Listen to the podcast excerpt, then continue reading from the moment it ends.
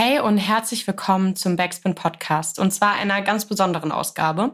Ich bin Johanna und darf euch die nächsten Wochen mitnehmen in die Welt der Hip-Hop-Festivals, zumindest einer kleinen Auswahl. Dafür spreche ich mit MacherInnen, Artists, Bookern und Co. und wir blicken auf die Unterschiede, die Geschichte der Festivals und das, was uns diesen Sommer erwartet. Backspin. Podcast. Heute darf ich mit Kai und Pimp über die Tapefabrik sprechen und damit habe ich definitiv sehr gute Ansprechpartner.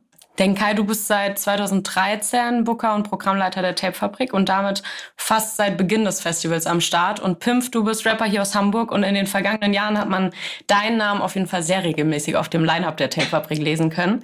Erstmal, wie geht's euch? Gut. Ja, Danke. Sehr gut. Danke für die Einladung auf jeden Fall. Ähm, und ich glaube, bin ich dann schon länger bei der Tapefabrik am Start als du? Du bist länger als ich bei der oh, Alter, krass, okay. Wie würdet ihr denn die Tapefabrik beschreiben? Mach du mal, das ist dein, das ist aber deins. Ähm, als Klassentreffen tatsächlich. Also ich glaube, das ist das, was irgendwie am ehesten zutrifft. Irgendwann hat die Presse mal gesagt, wir sind sowas wie das kleine Splash, den nehmen wir auch gern. Ähm, aber ja, also für mich persönlich ist es Klassentreffen, vielleicht sogar schon Familientreffen inzwischen. Und ähm, ja, man kennt die Artists und die Leute, die auf dem Festival mitarbeiten, jetzt schon sehr, sehr lang. Und ja, es ist einfach ja, familiär, familiär, schöne Zusammenkunft, äh, Untergrund, äh, fernab vom Mainstream. Ich lieb's. Also ich würde auf jeden Fall sagen, dass sich die Tapefabrik mittlerweile schon krass vom Splash unterscheidet. So von der Art und Weise, wie es gebuckt ist, als auch wie die Leute da sind.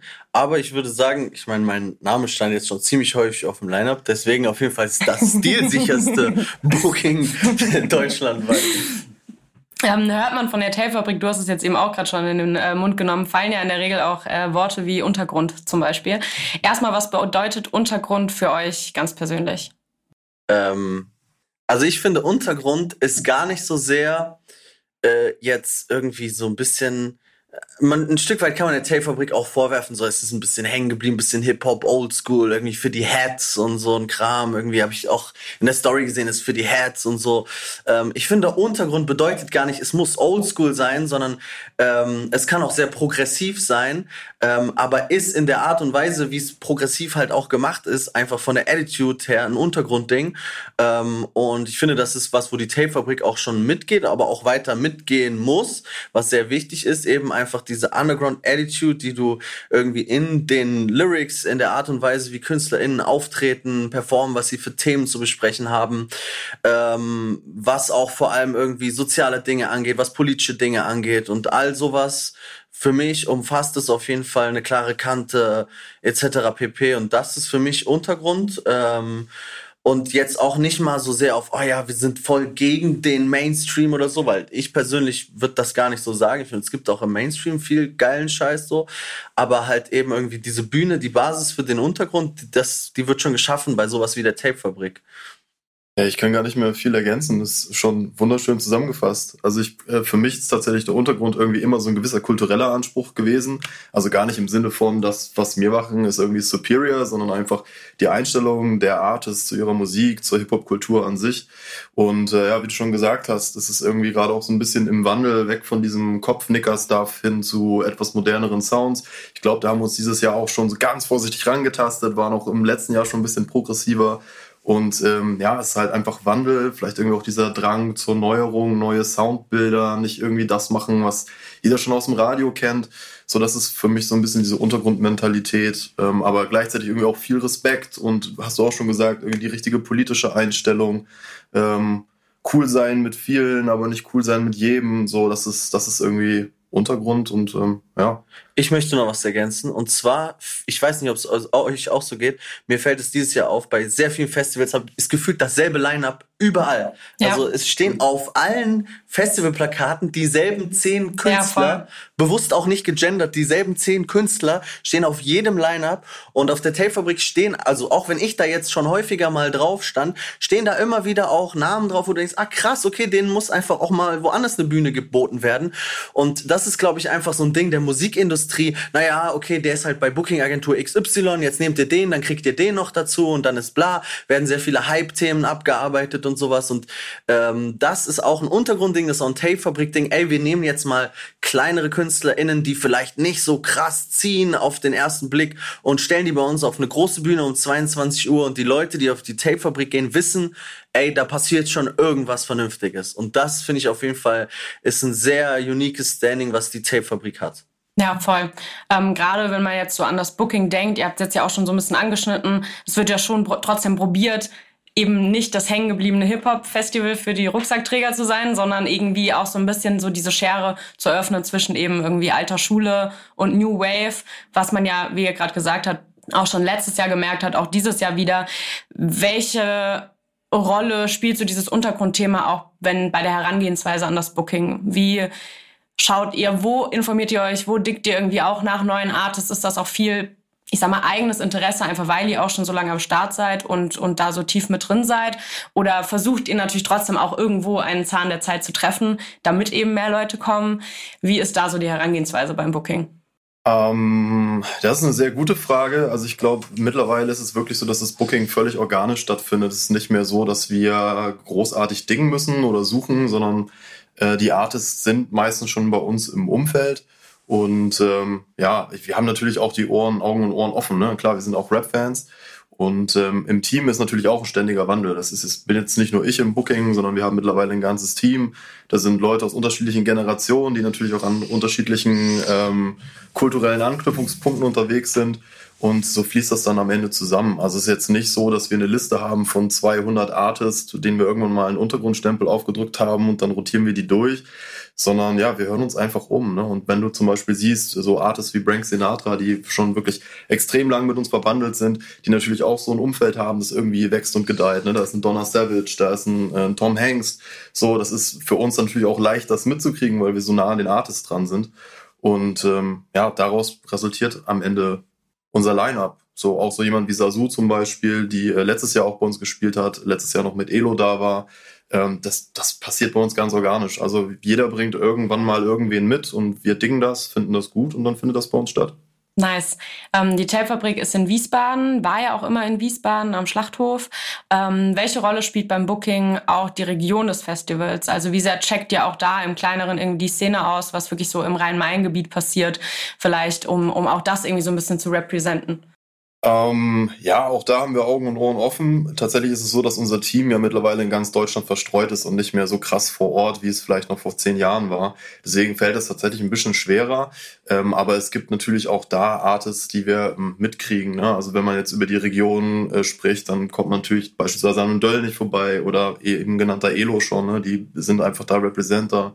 Äh, Nepomuk auch aus der Region. Also kriegen wir natürlich mit, generell auch Sichtexot, natürlich immer ein guter Ansprechpartner.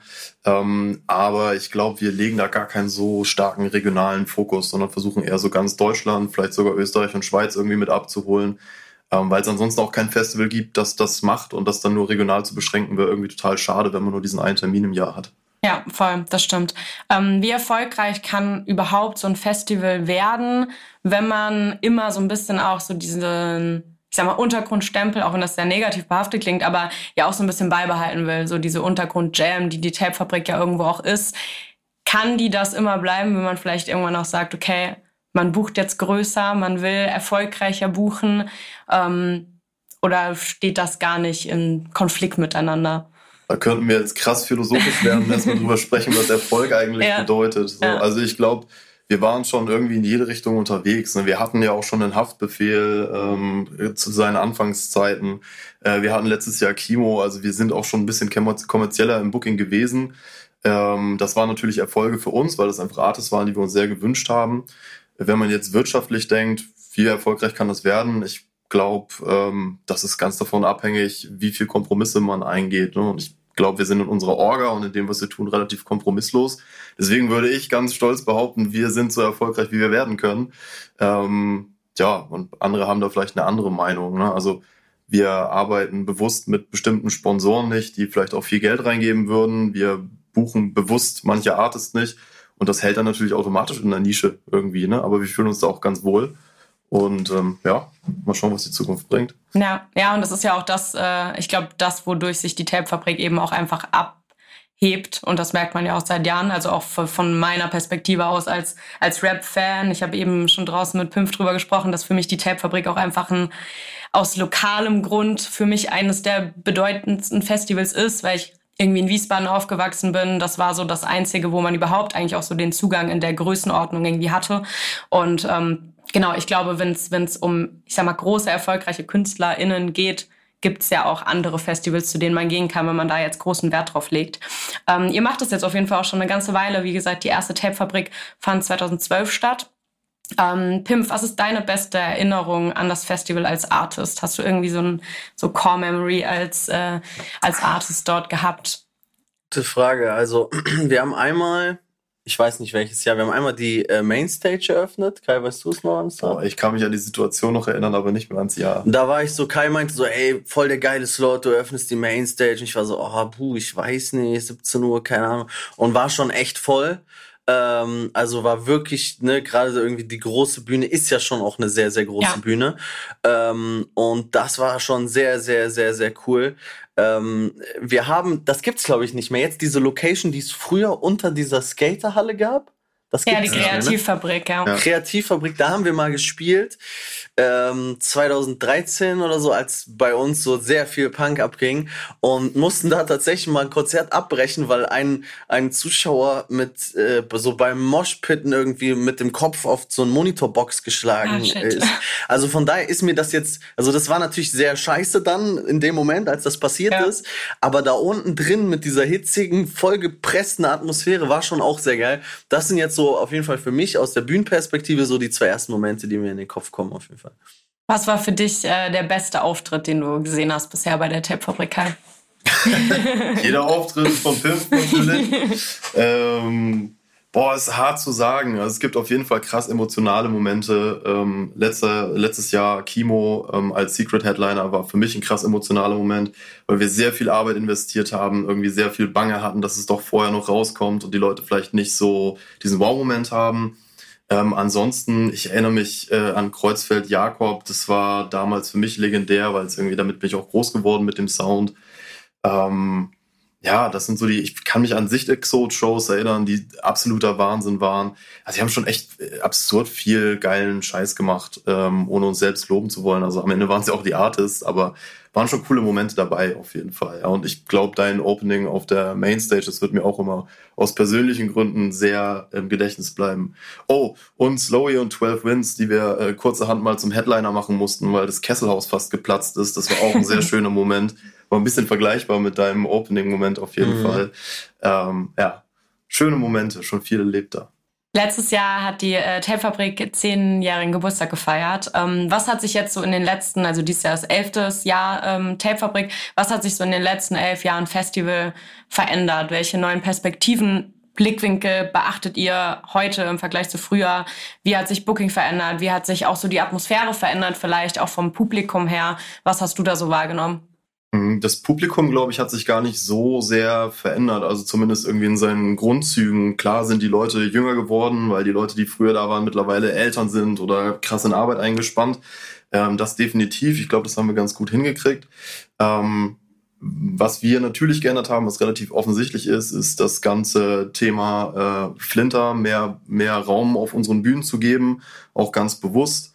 Ähm, ja, und ich glaube, ja, und jetzt auch offensichtlich, jetzt sind wir im Sommer, im, früher waren wir im Was Winter. Was eine sehr gute, Stimmt, ja. sehr gute Sache ist. Ja, das finden wir ja. gerade noch raus, wie gut wir das finden. Also ja. letztes Jahr war auf jeden Fall super. Ja. Ähm, mal schauen, diese Position als erstes Festival im Jahr war natürlich irgendwie auch immer ganz bequem, gerade fürs Booking, weil man immer so ein bisschen Trend setzen konnte. Ähm, oder sich das zumindest einbilden konnte, mhm. dass man das getan hat. Ähm, ja, das hat sich verändert. Wir haben mehr Bühnen. Generell ist es auch ist einfach größer geworden. Wo wir früher bei 2000 Leuten ausverkauft sind, sind wir jetzt bei, glaube ich, mittlerweile fast 3000. Also es ist gewachsen. Die Leute, die Community ist immer noch die beste der Welt und ähm, ja. In ähm, Zeiten, in denen sich ja auch so die Subkulturen des Hip-Hops krass erweitert haben, beziehungsweise zumindest mehr Sichtbarkeit auch bekommen, werden ja auch viele Festivals zumindest sieht man das immer so in den Kommentarspalten, für Line-Up kritisiert ähm, und es wird gesagt, es ist nicht mehr der reale Rap, äh, wenn man das so sagen darf. Aber glaubt ihr, ihr seid mit der Tape-Fabrik das einzig richtige Hip-Hop-Festival? das ist jetzt mal eine sehr steile These. Das ist echt eine steile These. Und ich glaube, die Frage würde jeder aus unserem Team anders beantworten. Mhm. Also ich, ich würde mir das jetzt nicht rausnehmen zu sagen, dass wir der echte Hip-Hop sind. Ja. Also wir sind auch echter Hip-Hop und vielleicht auch mit einem ganz bestimmten Schwerpunkt. Aber ich würde das jetzt auch keine anderen Veranstaltungen so per se absprechen wollen. Ähm, ja, was, was meinst du? Ich fände daneben, wenn ihr euch das anmaßen würdet, ehrlich ja. gesagt, weil äh, Hip-Hop, wie gesagt, also Hip-Hop 2023 ist äh, ein anderer Hip-Hop als Hip-Hop 2013 war und das ist auch wichtig so. Die ja. jungen Leute, die kommen, die müssen etwas anders machen. Ich möchte nicht, dass die klingen wie Cora E und Stieber Twins und die sollen irgendwas zusammenmixen. Das ist für mich Hip-Hop.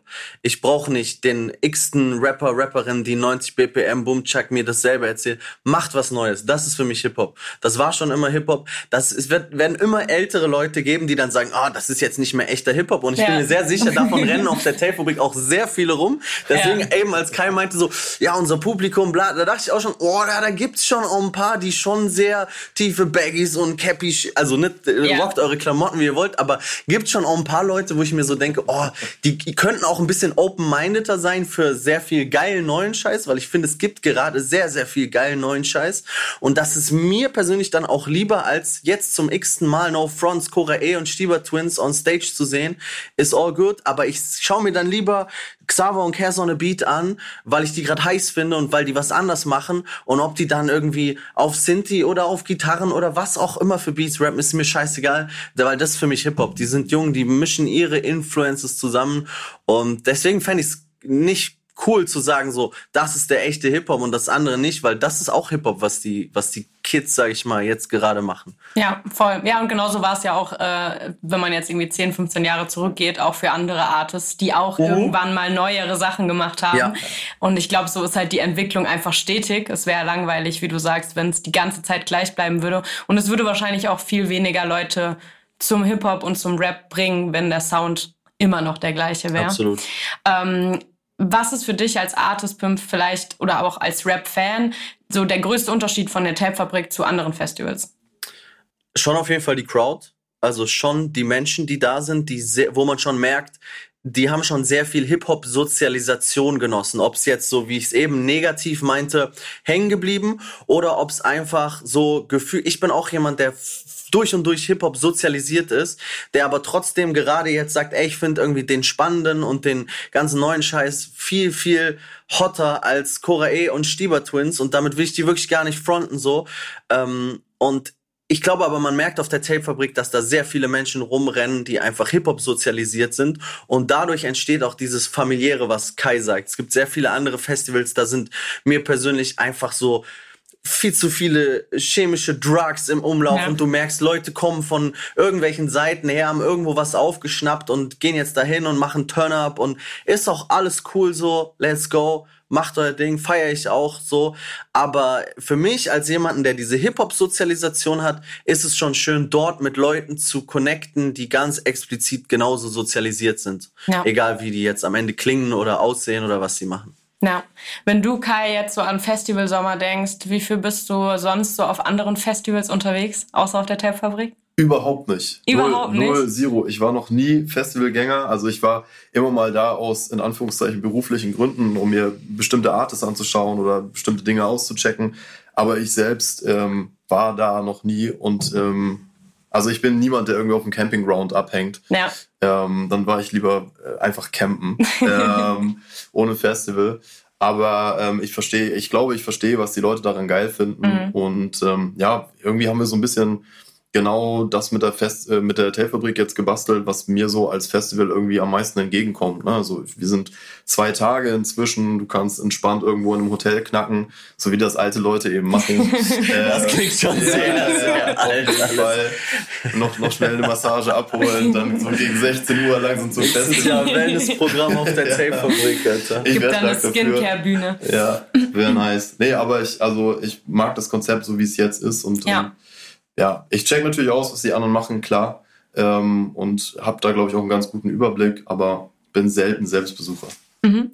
Ich habe ja eben schon auch so ein bisschen angeschnitten, dass ihr ja schon sehr gut versucht, so den optimalen Weg zu wählen zwischen irgendwie alter Schule, New Wave, gerade jetzt zum Beispiel was die New Wave betrifft, auch mit Leuten wie OG Lou zum Beispiel, die auf dem Lineup steht, die an der man gerade eigentlich nicht wirklich vorbeikommt so und ähm, auch Leuten wie Xaver, Tom Hengst. Blicken wir mal so zehn Jahre in die Zukunft.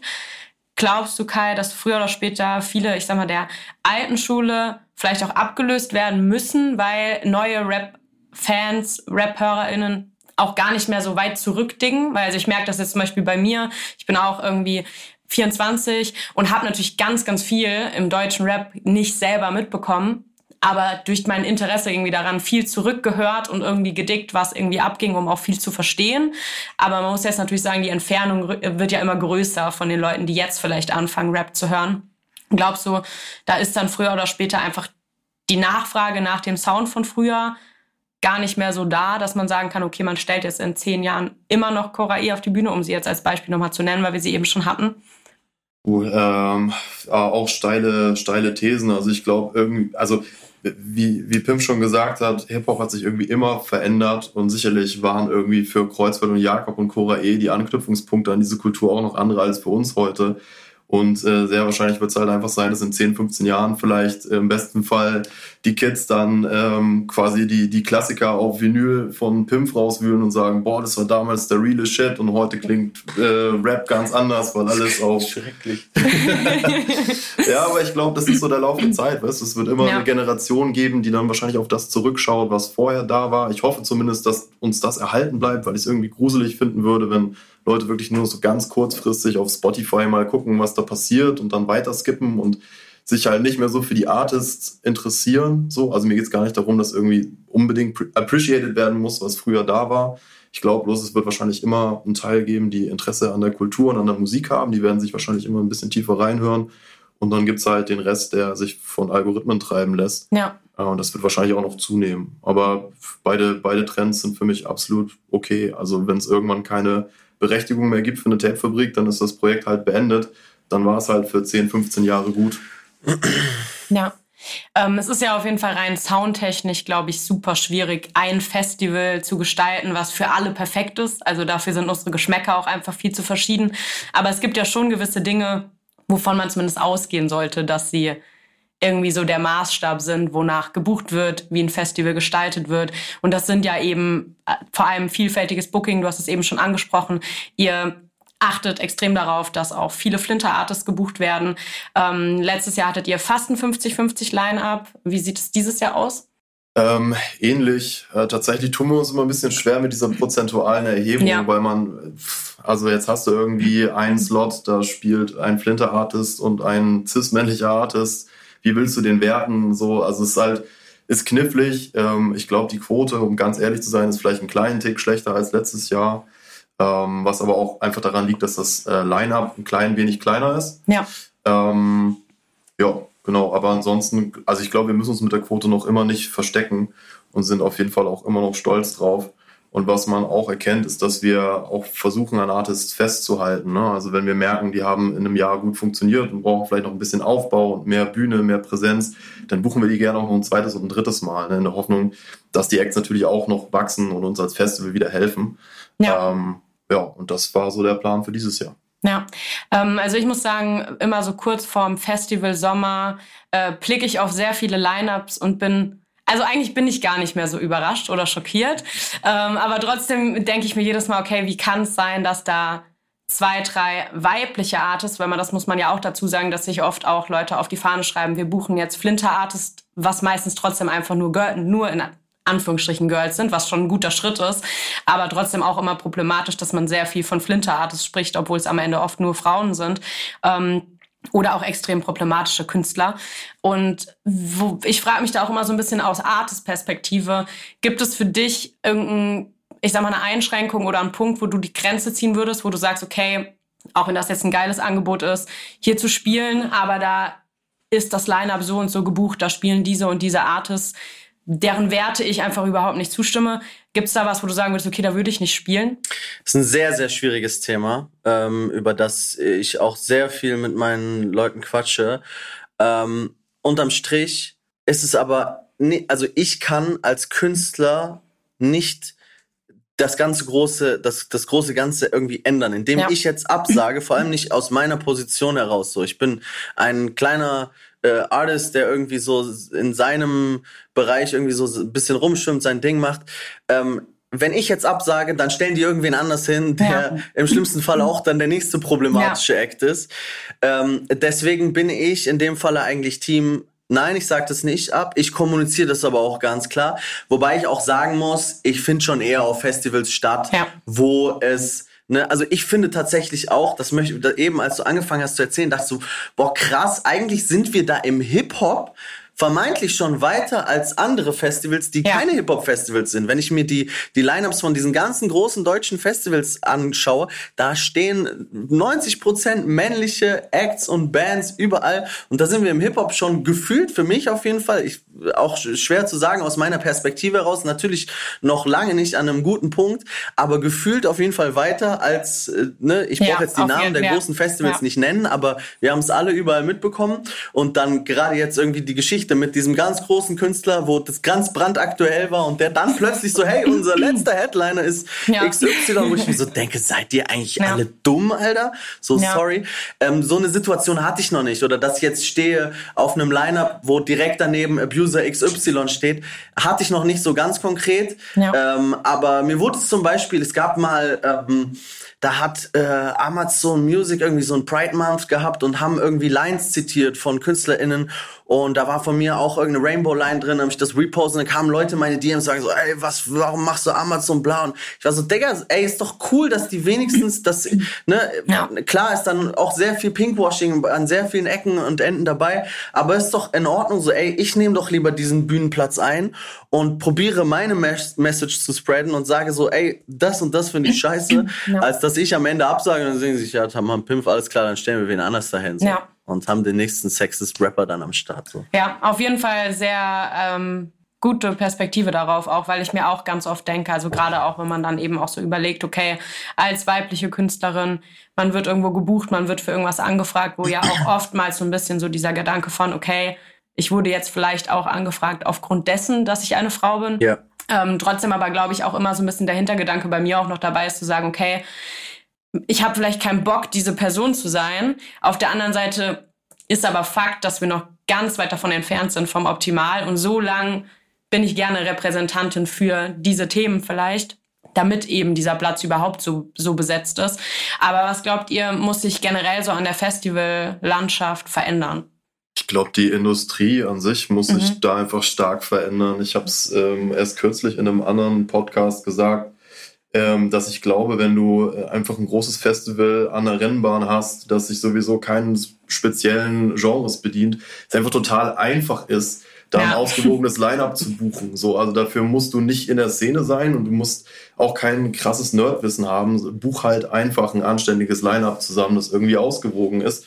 Glaube aber auch, dass man wahrscheinlich den Booker und BookerInnen da zu gut, äh, zugute halten muss, dass die wahrscheinlich auch einfach in gewissen Verstrickungen unterwegs sind. Ne? Also da gibt es dann einfach Promo-Projekte, die vom Major vielleicht gepusht werden müssen. Deswegen buchst du halt dann diesen Artist und wenn du diesen Artist buchst, kommt der noch dazu und zack, ist deine, Buch, äh, deine Bühne gebucht, ähm, ohne dass du einen echten Einfluss darauf hattest, was eigentlich stattfindet. Ich glaube, da muss sich die Szene einfach ähm, mal überlegen, wo sie hin will. Ne? Und da klinge ich dann vielleicht auch wieder alt mit meinem Kulturanspruch. Aber ich finde, es gibt halt einfach einen Unterschied ähm, zwischen Musikwirtschaft und einfach irgendwie gewinnoptimiertes, ich stelle ein Festival auf, also die sogenannten kommerziellen Festivals und Kulturarbeit. Und da muss am Ende jeder Veranstalter, aber auch jeder Besuchende äh, sich selbst überlegen, wovon er Teil sein möchte. Ne? Also ja. man könnte ja auch einfach kein Ticket für ein kommerzielles Festival kaufen, sondern zu den kleineren Festivals gehen. Ähm, was jetzt natürlich auch kein Muss ist. Ne? Also wenn man sagt, okay, mich, mich juckt das ganze Thema irgendwie gar nicht, ähm, auch okay für mich. Ähm, würde ich wahrscheinlich mal hinterfragen, was ich für eine Person bin, aber macht das ruhig. Manche Leute gehen ja auch einfach nur hin, um irgendwie einen guten Moment zu haben und haben ja. dieses politische Denken gar nicht. Äh, alles fein könnte ich schon machen. Ähm, so diesen Zwangshedonismus, alles gut. Ähm, aber ich, ich würde da auf jeden Fall immer hart hinterfragen, wo ich eigentlich gerade hingehe. Das ist wahrscheinlich der Anfang, auch gerade für kommerziell denkende Veranstalter, dann mal umzudenken, wenn ich nicht so viele Tickets absetze wie sonst. Ja. Aber das ist auf jeden Fall gerade der Punkt. Ne? Also ich habe jetzt keine Ahnung von Booking-Szene oder Pipapo. Ich finde, es geht darum, dass gesamtgesellschaftlich einfach ein Bewusstsein und eine Sichtbarkeit geschaffen werden muss. Und das ist einfach ein Punkt, an dem wir noch lange nicht sind und ja. an dem ganz viele Menschen auch einfach noch ganz lange brauchen werden, bis sie da sein werden. Und ja. das hat gar nichts mit Festivals zu tun, sondern das geht in, keine Ahnung, Sportbereich, das geht in alle, alle möglichen Veranstaltungen überall rein. Und das ist, glaube ich, einfach ein großes Problem, an dem es noch sehr, sehr viel Arbeit bedarf. Und das betrifft dann Festival-BookerInnen, ob sie jetzt wirtschaftlich denken oder ob sie untergrundmäßig denken. Es betrifft einfach ganz viele Menschen, dass sie kein Bewusstsein, keine ja. dafür haben. So. Ja, ich glaube, das ist halt auch ein sehr guter Punkt. Ich meine, das kann man ja auf alles beziehen und Rap ist ja auch im Endeffekt immer der Spiegel der Gesellschaft, ähm, so dass natürlich dann auch eben das gebucht wird, was irgendwie gerade funktioniert. Das funktioniert gerade, weil bestimmte Themen irgendwie gerade am Start sind oder noch viel zu wenig am Start sind. Und ich glaube, ähm, das hat man wahrscheinlich als Festival selbst auch erstmal bedingt in der Hand. Dann kommt es natürlich auch immer so ein bisschen auf die Nachfrage an. Wenn, ähm, ja, wenn wir nicht weiterkommen in der Gesellschaft, gibt es ja auch einfach ganz viele Artists, die halt weiter gehört werden in der großen Masse. Und ich glaube, äh, ja, wie ihr da schon gesagt habt, muss sich da auf jeden Fall viel verändern. Ähm, blicken wir aber jetzt erst nochmal auf die Tailfabrik dieses Jahr und auf das, was passiert. Ähm, jetzt steht die nächste Tailfabrik an am 10.06. Heißt, äh, ihr lieben Zuhörenden, ihr habt auf jeden Fall noch ein paar Tage Zeit, euch so ein Ticket zu ergattern. Was äh, erwartet uns und worauf freut ihr euch am meisten? Euch erwartet auf jeden Fall eine fette Pimp-Show. äh, und ich freue ich freu mich, ich freu mich tatsächlich am meisten auf jeden Fall auf Xaver und Cass on the Beat. Mhm. Äh, und auch einfach wieder viele Freunde zu treffen, gute Zeit zu haben, neue Leute kennenzulernen. Ähm, Gerade im Backstage auch schon sehr, sehr viele Connections entstanden auf der Taper Week, was ich immer sehr, sehr gern mochte. Ähm, Presslufthanna wird wieder krass, ähm, fand ich heftig, auf jeden Fall letztes Mal, als ich gesehen habe. Ansu wird krass, das ist so das, worauf ich mich freue. Und ich würde auch sagen, Tape Fabrik ist wahrscheinlich das Festival, auf dem ich mir am meisten andere KünstlerInnen noch angucke, neben ja. meiner eigenen Show. Äh, ich weiß nicht, ist alles auch irgendwie so nah beisammen und sagen, irgendwie ja. cool. Äh, ja. Man ist nicht die ganz, ich feiere das auch, dass Indoor ist so, da entstehen immer sehr also, na klar sind Outdoor-Konzerte auch mega nice, aber Indoor, gerade bei irgendwie so kleinen, kleineren KünstlerInnen, entsteht voll auf so eine geile Packed Atmosphere und ist richtig so Schweißtropf von der. Decke und so eine Filme. Das finde ich immer sehr geil und deswegen tue ich da gerne selber immer mal irgendwo rein und lass mich auch treiben zu irgendwelchen KünstlerInnen, die ich vorher noch gar nicht kannte. Ähm, genau, aber da, da freue ich mich auf jeden Fall sehr drauf. Ja, ich kann mich da eigentlich nur anschließen tatsächlich. Ich freue mich auch darauf, viele, viele Leute wiederzusehen. Äh, hoffentlich ein ausverkauftes Haus. Ähm, gutes Wetter, hoffentlich. Ja. Toi, toi, toi. Das wäre ja. schon richtig geil. Wir haben dieses Jahr auch wieder eine kleine Hall of Fame. Das heißt, es wird wieder gesprüht. Äh, Aerosol-Düfte in der Luft. Äh, vielleicht die ein oder andere gute Vinylplatte, die draußen aufgelegt wird. Äh, wir haben eine ganze Menge PartnerInnen da, die irgendwie coole Stände haben. Vielleicht bei MC nochmal schnell einen Rap-Quiz machen. Ähm, das sind so die Momente einfach. Und ähm, ja, am Freitag natürlich auch unsere Opening Night. Die ist irgendwie auch ganz besonders heftig dieses Jahr. Ähm, ja, ich freue mich. Wird safe gut. Ja, das glaube ich auf jeden Fall auch. Vielleicht zu, zu guter Letzt noch äh, für die, die immer noch am Überlegen sind, ob sie zur Tapefabrik kommen sollen oder nicht.